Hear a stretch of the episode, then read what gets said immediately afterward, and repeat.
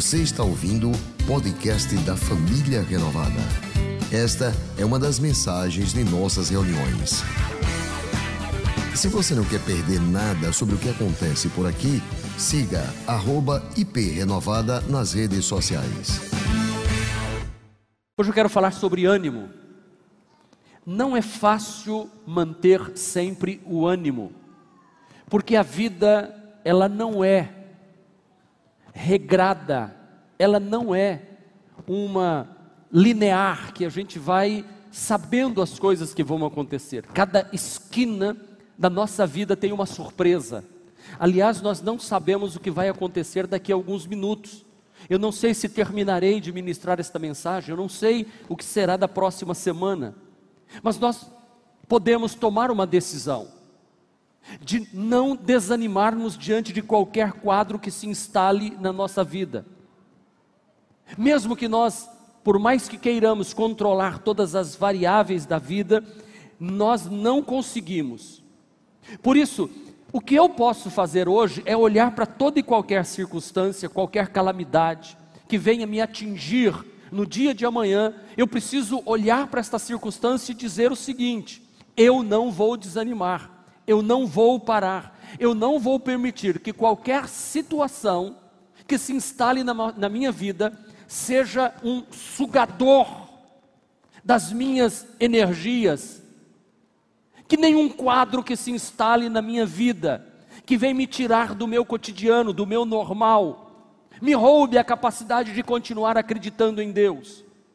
E nós precisamos aprender a tomar estas decisões antecipada. Eu costumo dizer tomar decisão antecipada. Com respeito ao pecado, nós precisamos tomar decisão antecipada. Se eu for tentado nesta área financeira, eu não vou ceder. Se eu for tentado na área sexual, eu não vou ceder. Se eu for tentado a ser violento em alguma coisa, eu não vou ceder. Para que no momento em que surgir a tentação financeira, a tentação sexual ou a tentação da violência, qualquer que seja no lar, na casa, no trânsito, no trabalho, onde quer que seja, eu vou dizer: não, eu tomei a decisão prévia de não me entregar a este momento. E a mesma coisa tem que ser com o ânimo. Eu preciso tomar a decisão, eu preciso aprender a lutar, a lutar em Deus. Porque no momento da dificuldade a gente se sente fraco. No momento em que nós estamos atravessando uma circunstância que nos pegou de surpresa, nesta hora às vezes não dá tempo de se reprogramar. Não dá tempo de parar e dizer eu vou me fortalecer para enfrentar este momento, porque a calamidade nos abate, nos surpreende quando menos esperamos. E eu sei que eu estou falando para pessoas aqui que talvez esteja tudo bem na sua vida. Eu não sei qual momento da sua vida que você está vivendo, mas eu sei, eu tenho certeza que também falo para pessoas que estão vivendo um momento que diz assim, pastor, eu não me preparei para este momento difícil que eu estou atravessando. É por isso que eu quero na noite de hoje ministrar com o tema: é possível, tenha um bom ânimo. O que é ânimo? A expressão tenha um bom ânimo nos transmite a ideia de sermos corajosos, nos transmite a ideia de sermos bravos, resolutos, sólidos, audaciosos, competentes naquilo que estamos fazendo, não permitindo que as circunstâncias drenem as minhas energias.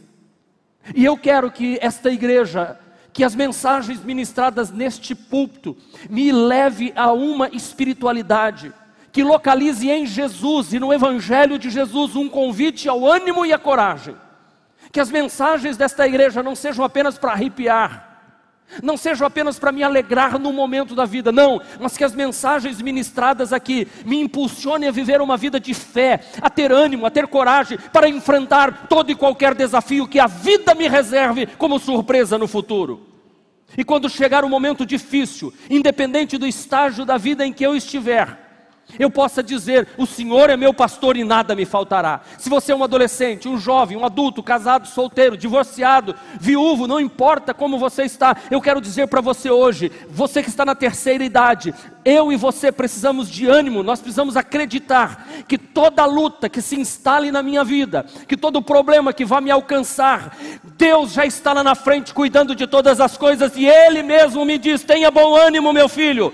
Eu quero que através da fé em Jesus que você vai adquirir através da pregação do Evangelho, você se torne uma pessoa que olhe para as circunstâncias e diga: Eu tenho ânimo, eu tenho força, eu tenho coragem, eu vou seguir resoluto e eu quero, em nome de Jesus, que hoje à noite você saia deste lugar com ânimo para enfrentar toda e qualquer circunstância que está se levantando contra você. Que a Bíblia Sagrada seja este tônico, este fortificante, seja este, este cálcio que nos faz firmes e fortes, seja como uma vitamina entrando na nossa vida espiritual e nos fortalecendo. Porque, como diz o apóstolo São Paulo, posso todas as coisas naquele que me fortalece. Aquele que vai me fortalecer, aquele que vai me tornar forte, resoluto, firme, ele vai me dar a capacidade de seguir em frente. É por isso que Jesus me diz: é possível, Marcos. Siga em frente. Com Jesus tudo é possível. É esta espiritualidade do ânimo que eu quero buscar e viver, porque o desânimo, o desânimo deixa a gente letárgico.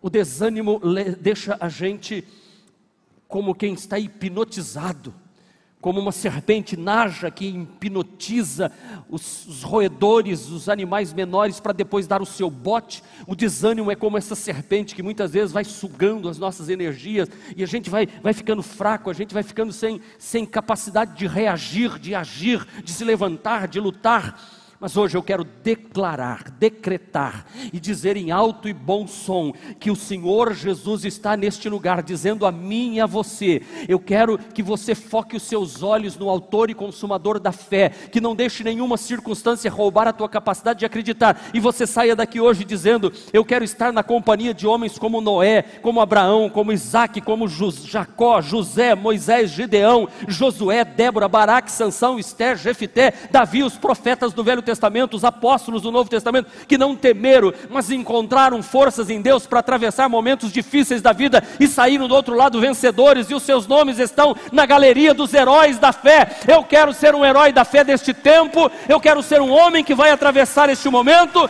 conhecendo um Deus que se manifesta poderosamente. A vida destes homens tem que ser para mim um combustível. Que, que, que, que, faz com que eu avance, que eu siga em frente. Aliás, a Bíblia diz, lá em Hebreus, que estes heróis da fé, eles estão na galeria, eles estão na arquibancada, nos assistindo. Eles estão olhando como nós estamos nos comportando, como se eles pudessem gritar para nós, eles diziam assim: vai, Sabe quando o pai e mãe estão tá assistindo um filho na natação ou numa corrida e, e, e, os adolescentes nem gostam muito que o pai vai? Eu me lembro quando o Jeter ia nadar ali no Batistão, ia eu e Cláudia, ele falou assim: mãe, pelo amor de Deus, não fica gritando tanto que dentro da piscina eu vou ficar com vergonha. Mãe, que não estava nem aí. Vai, Jeter, vai, vai, vai. Chegava lá do lado da piscina, vai, vai, Aninha, vai, vai. Mais, mais, mais, mais, mais, mais, mais, mais. Porque assim estão os heróis da fé, olhando para nós, vivendo neste tempo, e eles estão dizendo para nós, os heróis lá do Velho Testamento, eles estão dizendo assim: olha nós não tínhamos Jesus, eles tinham uma fé prospectiva, a fé deles olhava para o futuro, sabendo que viria o Salvador. Nós temos uma fé retrospectiva, a gente pode olhar para trás pelo retrovisor e saber que uma cruz foi levantada e o Filho de Deus entregou a vida por nós, ele morreu na cruz, ele foi sepultado, ele ressuscitou ao terceiro dia, ele subiu aos céus, está sentado lá, e hoje eu posso olhar e dizer assim: eu acredito. Eu acredito, se Ele ressuscitou dos mortos, Ele está vivo e está comigo hoje. Em Mateus capítulo 9, versículo de número 2, levaram um paralítico para Jesus. E Jesus olhou para o paralítico lá de Cafarnaum e diz assim: Tem bom ânimo, filho, os seus pecados estão perdoados. Em Mateus capítulo 9, versículo 22, uma mulher que sofria 12 anos de um fluxo de sangue, uma hemorragia que lhe sugava, lhe roubava energia, sua pele estava emacerada, os seus olhos com uma conotação mórbida de alguém que está para morrer, pálido. Ela era uma mulher anêmica, uma mulher que sofria, mas um dia ela chegou para Jesus e ela ouviu Jesus dizendo para ela: Filha, ânimo, a sua fé te curou, e desde aquele instante a mulher ficou curada, porque ânimo traz isso para a gente. Todo doente que vai enfrentar um processo quimioterápico, os médicos dizem: aqueles que têm fé e acreditam, estão animados, vencem mais rapidamente. Tudo funciona melhor na vida dele. Eu gosto de expressões na Bíblia, como quando o cego estava gritando por Jesus, e Jesus manda chamá-lo, os discípulos chegam para aquele homem, Marcos 10, 49, e eles dizem assim: ânimo, levante-se, ele o está chamando. Eu quero ouvir esta voz de Jesus dizendo para mim: ânimo, como disse ao paralítico de Cafarnaum, ânimo, como ele disse à mulher do fluxo de sangue, ânimo, ele te chama, como os discípulos disseram ao cego Bartimeu, e todas estas pessoas, quando foram animadas em direção ao Senhor Jesus, voltaram de forma especial, acreditando que o milagre já estava nas mãos delas. E é isso que eu quero para a sua vida nesta noite. Ânimo, ânimo, é possível. Tenha bom ânimo. Não deixe que o, o desânimo tome conta do seu coração. Não deixe que ele te paralise. Não deixe que ele embarace a sua caminhada. Não deixe que ele te domine e te, te impeça de ir até Jesus. Mas que você hoje se levante de forma especial. Eu quero deixar uma palavra do profeta Isaías para você nesta noite. E eu sei que ela vai ser como uma bomba no seu coração. Diz assim, ó: por isso, não tema, pois estou com você. Não tenha medo, pois eu sou o seu Deus. Eu o fortalecerei e o ajudarei e segurarei com a minha mão direita vitoriosa. Aleluia! Receba isso para o seu coração agora, em nome de Jesus. Não temas, eu sou contigo. Quando você virar a esquina da vida, neste mês de fevereiro, o Todo-Poderoso vai estar segurando na sua mão. Você não precisa temer. Diz que certa vez um pai levou a filha para São Paulo e a menina estava encantada com os prédios enormes. E ele foi atravessar a Avenida Paulista. E ele segurou na mão da filhinha e Filhinha, segura na mão do papai. E aí ele foi aqui, corria para cá, corria para lá, parava aqui, abria um sinal, ele atravessava correndo. E quando chegou do lado de lá, a menininha olhou para o papai e disse assim: Papai, Aquele prédio tem 25 andares. Ele diz: Como você sabe? Eu falei: Eu contei um por um. Quando? Quando nós estávamos atravessando a avenida. Sabe? Que Jesus quer segurar na nossa mão, como Deus falou ali através do profeta Isaías, e eu vou atravessar estas ruas perigosas, mas os meus olhos estarão fitos lá em cima, no autor e consumador da nossa fé. É ânimo, ânimo. Você não precisa ter medo para atravessar estes momentos difíceis que o mundo está atravessando. O Senhor é meu pastor, é teu pastor e nada nos faltará. Em nome de Jesus, tome posse disso para a sua vida. Amém. Essa é a introdução da mensagem. E quando eu estava preparando esta mensagem, eu fiquei com tanto ânimo, que eu acho que eu já estou com umas três mensagens para pregar para frente, porque é tanta palavra na Bíblia de ânimo. A Bíblia Sagrada de Gênesis a Apocalipse está cheia de palavras que eu não posso desanimar.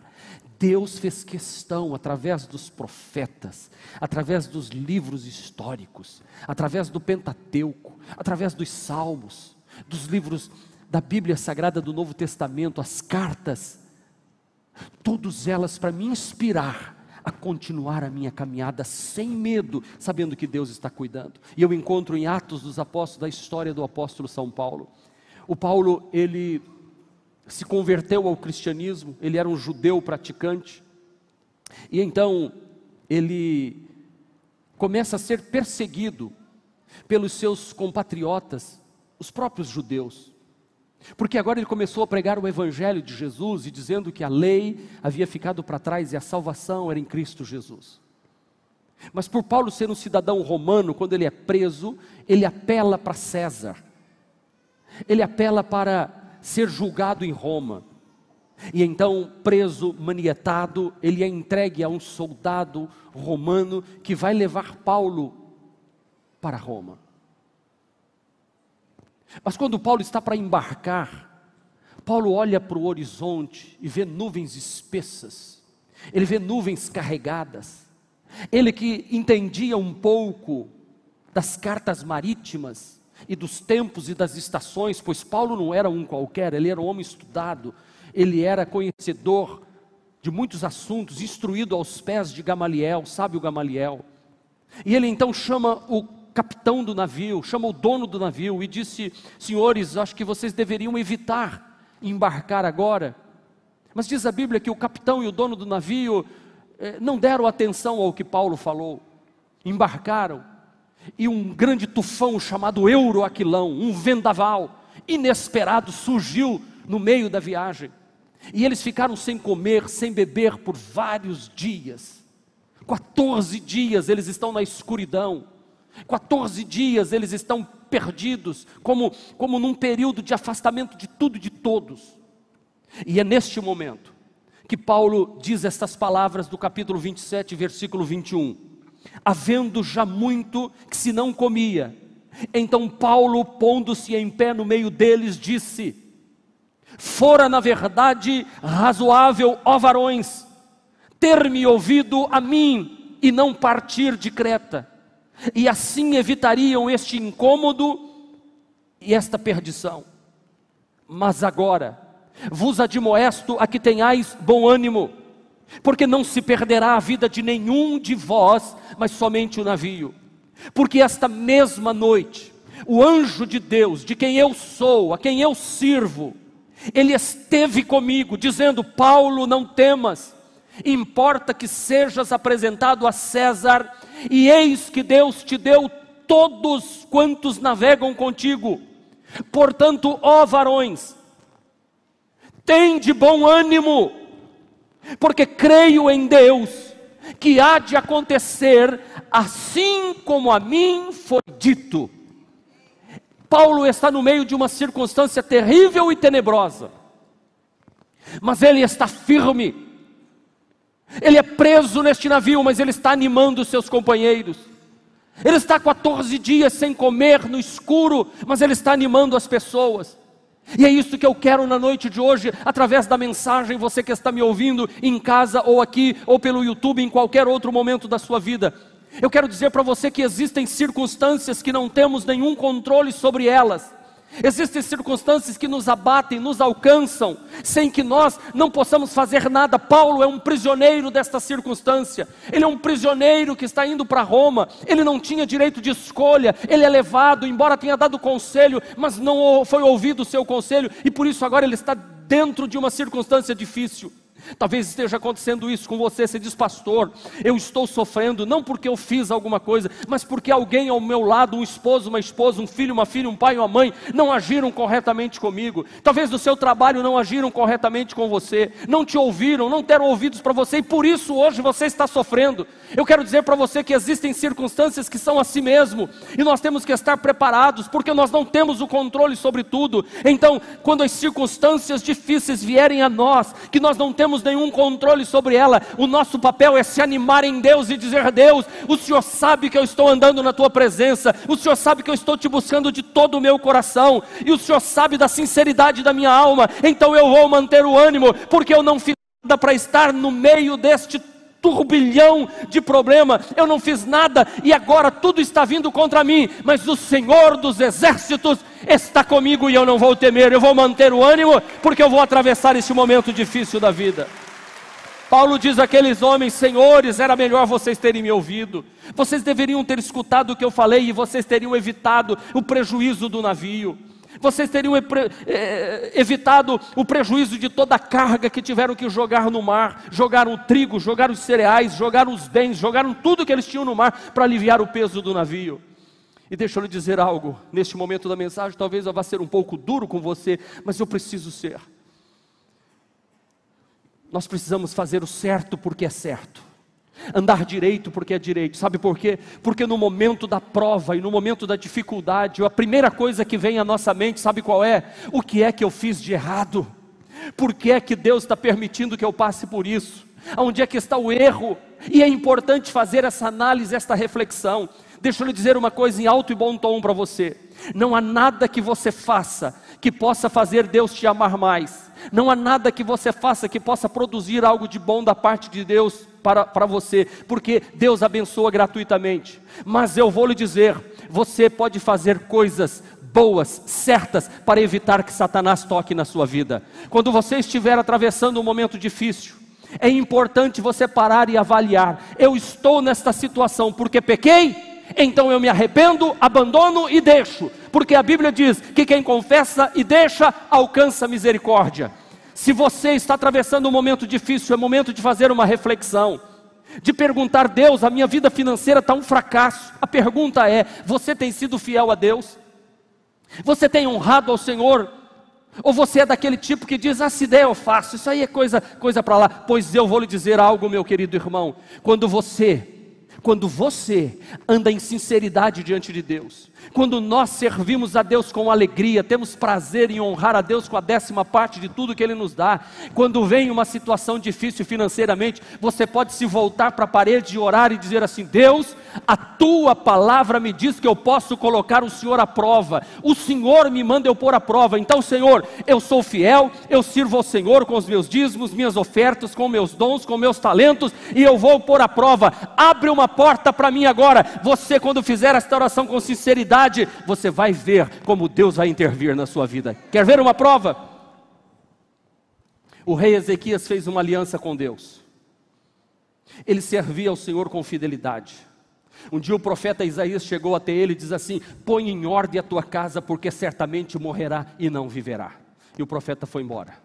Isaías nem chegou no pátio, o Ezequias se voltou para a parede e disse, chorou e disse: Senhor, tu sabes que eu te sirvo fielmente. Senhor, tu sabes que eu tenho uma aliança contigo. Senhor, me livra deste mal, me livra da morte. Isaías lá no pátio, Deus diz: Volta porque eu vi as lágrimas de Ezequias e eu vi a sua oração. E Isaías voltou e disse: O Senhor ouviu a sua oração e está lhe concedendo mais 15 anos de vida. E para provar que sou eu que estou falando com você, o relógio de Acas vai retroceder alguns graus. O sol está indo, mas ele vai voltar para provar que eu estou abençoando a sua vida. Foi isso que Jó fez quando Jó estava lá perdido, quando Jó estava com, com enfermidades, perdeu seus filhos, perdeu seus bens, os amigos foram acusá-lo e dizer: Jó, o que, é que você fez de errado? Porque só pode ter coisa errada. Jó orou e disse assim: Não, não, não, não, não, eu estou andando em integridade diante do meu Deus e eu vou manter o meu ânimo. Eu sei que meu redentor vive e por fim se levantará, porque a minha vida está direita diante de Deus. E diz a Bíblia que quando Jó começou a orar pelos seus amigos, Deus virou o cativeiro de, Dó, de, Jó, de Jó e lhe deu em dobro tudo quanto possuía antes. Se você andar em sinceridade diante de Deus, as circunstâncias que fogem do teu controle estarão fugindo do teu controle, mas estarão debaixo do controle da mão de Deus e sobre a tua casa haverá prosperidade e vitória em nome do Senhor Jesus Cristo.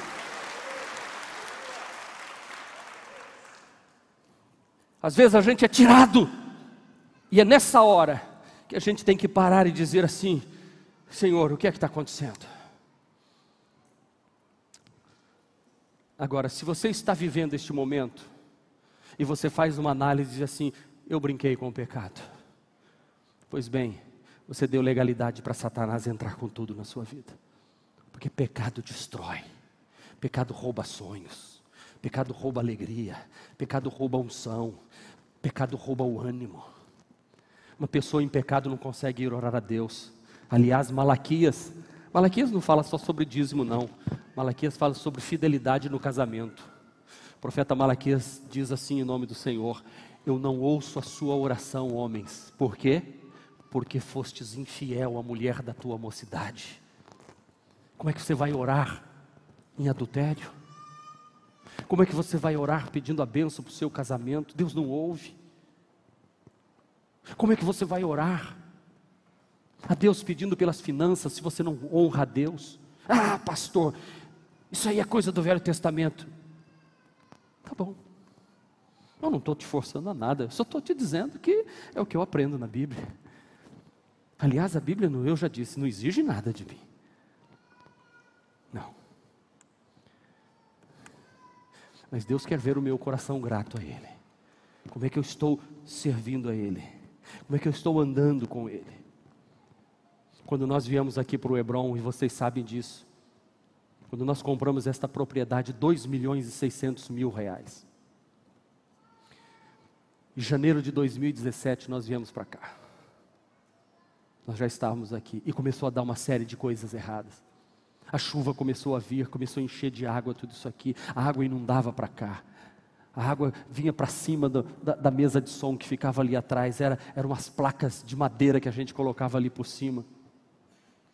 E eu me recordo que eu ia ali para debaixo daquela amendoeira que está ali conservada até hoje. Ninguém tira aquela amendoeira dali de jeito nenhum, porque é para lá que eu me refugio sempre. E lembro, foram os primeiros blocos de, de tijolos que chegaram aqui, o caminhão descarregou ali, que foram os blocos que tamparam esta parede. Eu ia para lá e chorava atrás daqueles blocos de cimento no finalzinho da tarde, cinco e meia para seis horas, e dizia: Senhor, o que, que foi que eu fiz de errado, Senhor? Por que está dando tudo errado? Os recursos faltando, mosquitos aparecendo aqui dentro e voando para todo lado. O prédio lá que tínhamos que entregar o aluguel foi cobrado ainda dois meses a mais de quase 50 mil reais de aluguel, mais dois meses de prestação aqui acumulado, mais 100 mil reais, e o dinheiro não tinha nem para obras, não tinha nem banheiro para os irmãos usarem. Quem lembra disso? Tinha um banheiro feminino e um banheiro masculino numa salinha, banheirinho de criança ali dentro. E os irmãos perguntando, pastor, quando é que põe ar-condicionado? Pastor, quando vai pôr piso? Vai ser, vai ser carpete aqui dentro, pastor? Vai ser poltrona almofadada? Eu dizia, vai, vai, vai. Se quer lembrar, fevereiro de 2017, procura no YouTube. Eu queria ter o tema da mensagem aqui, mas parece que era fé, fé que, que age, alguma coisa assim e a galeria estava todo, toda de ferro ainda, assim, só soldado, aquilo tudo.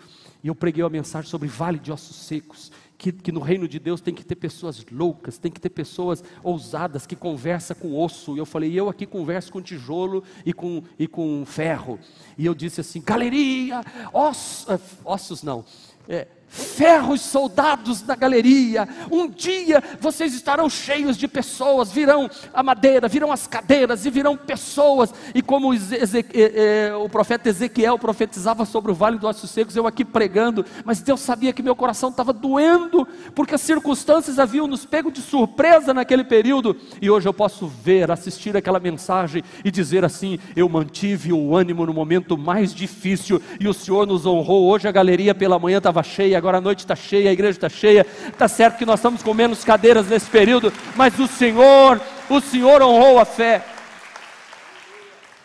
Agora, já imagina se eu iria orar a Deus, se esta circunstância inesperada nos pegou e eu teria condição de orar a Deus, se as finanças da igreja não fossem levadas a sério, estivesse sendo desviado dinheiro para cá, dinheiro para lá, pecado aqui, pecado ali, eu não teria coragem. Entendeu o que eu estou falando?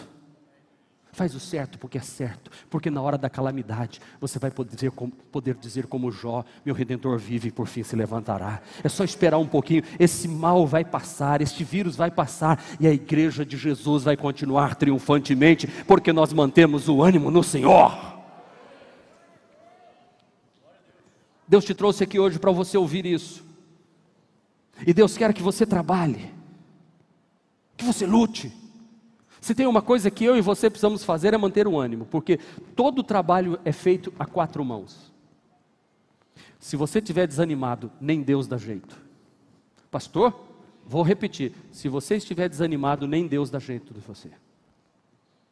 Se você estiver desanimado em salvar seu casamento, não adianta orar para Deus salvar.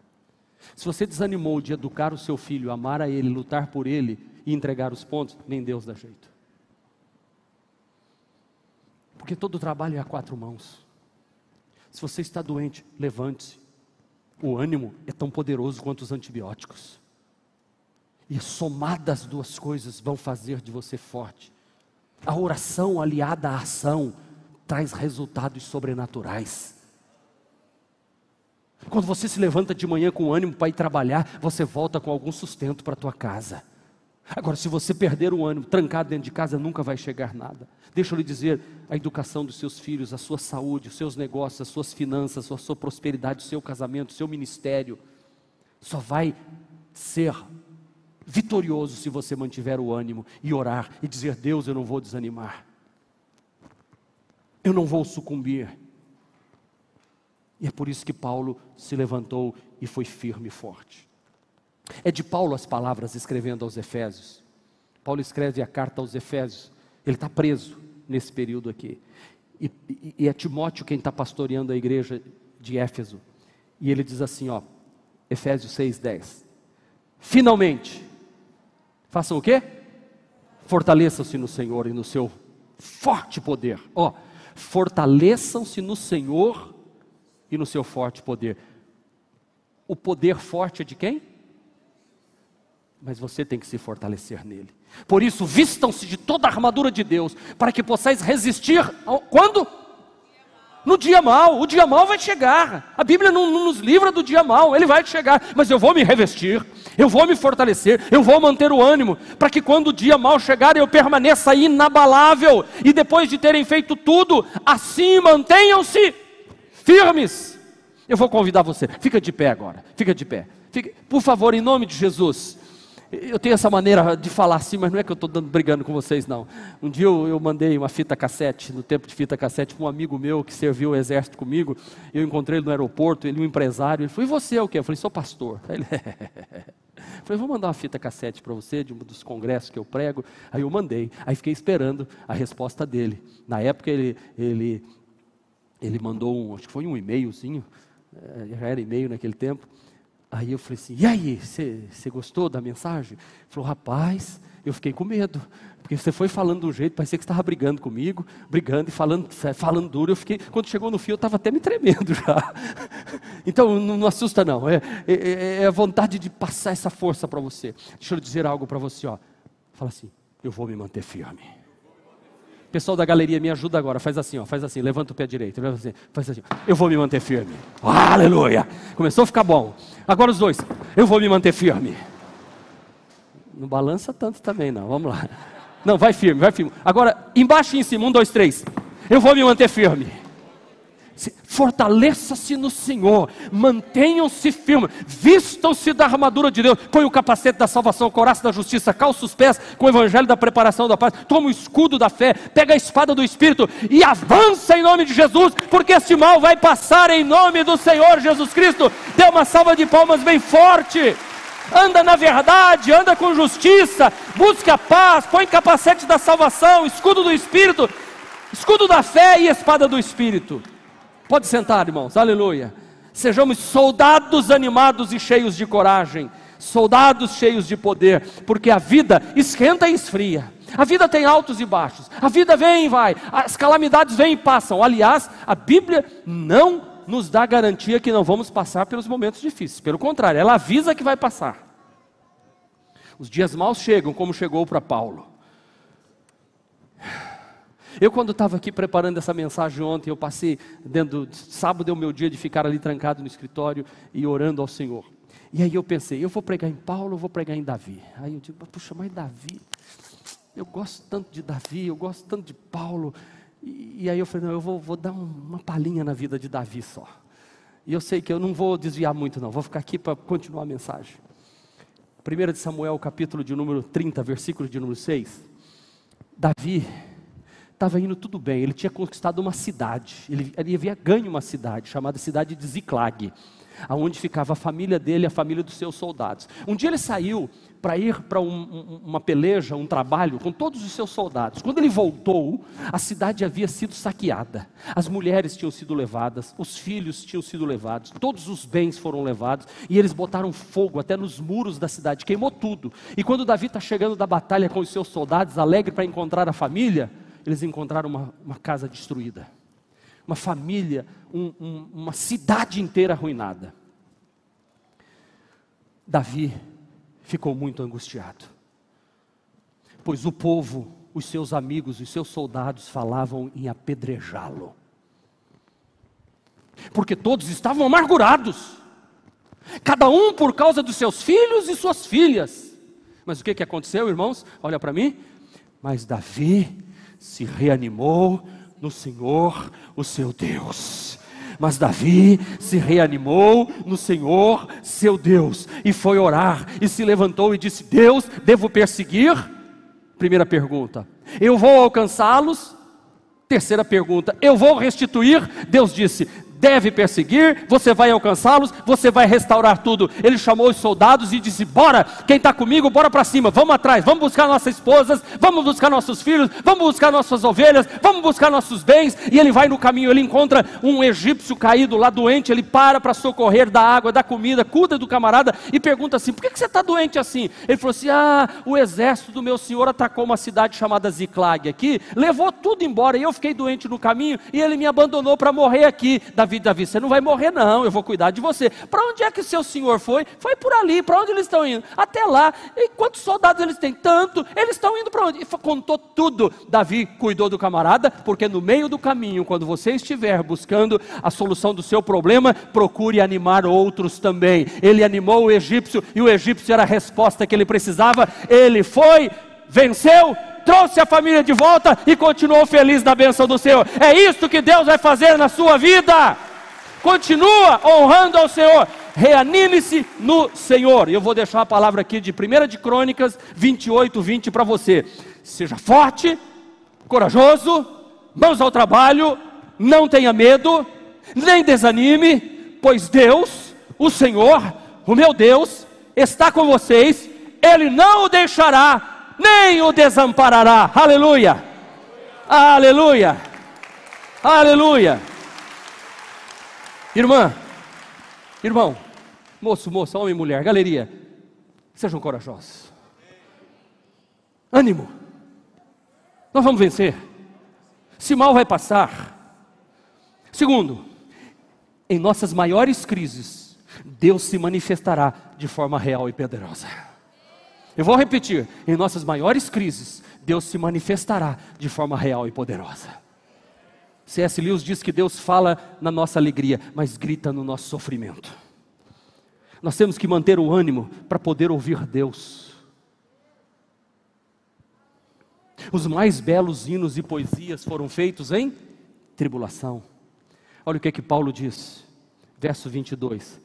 Mas agora vos admoesto Aqui tenhais bom ânimo, porque não se perderá a vida de nenhum de vocês, mas somente o navio. Porque esta mesma noite, agora presta atenção aqui, ó, porque esta mesma noite, o anjo de Deus, de quem eu sou, a quem eu sirvo, esteve comigo, dizendo: Paulo, não temas, porque importa te apresentar a César. Deus te deu todos os que navegam contigo, não se perderá a vida de nenhum de vocês, somente o navio e a carga, porque importa ir dar numa ilha. É outra pregação. Por que que Paulo ficou tão animado? Tem 14 dias que eles não comem. Por que que Paulo, que não era ouvido por ninguém, começou a assumir liderança dentro do navio? Ele começou a assumir a liderança dentro do navio.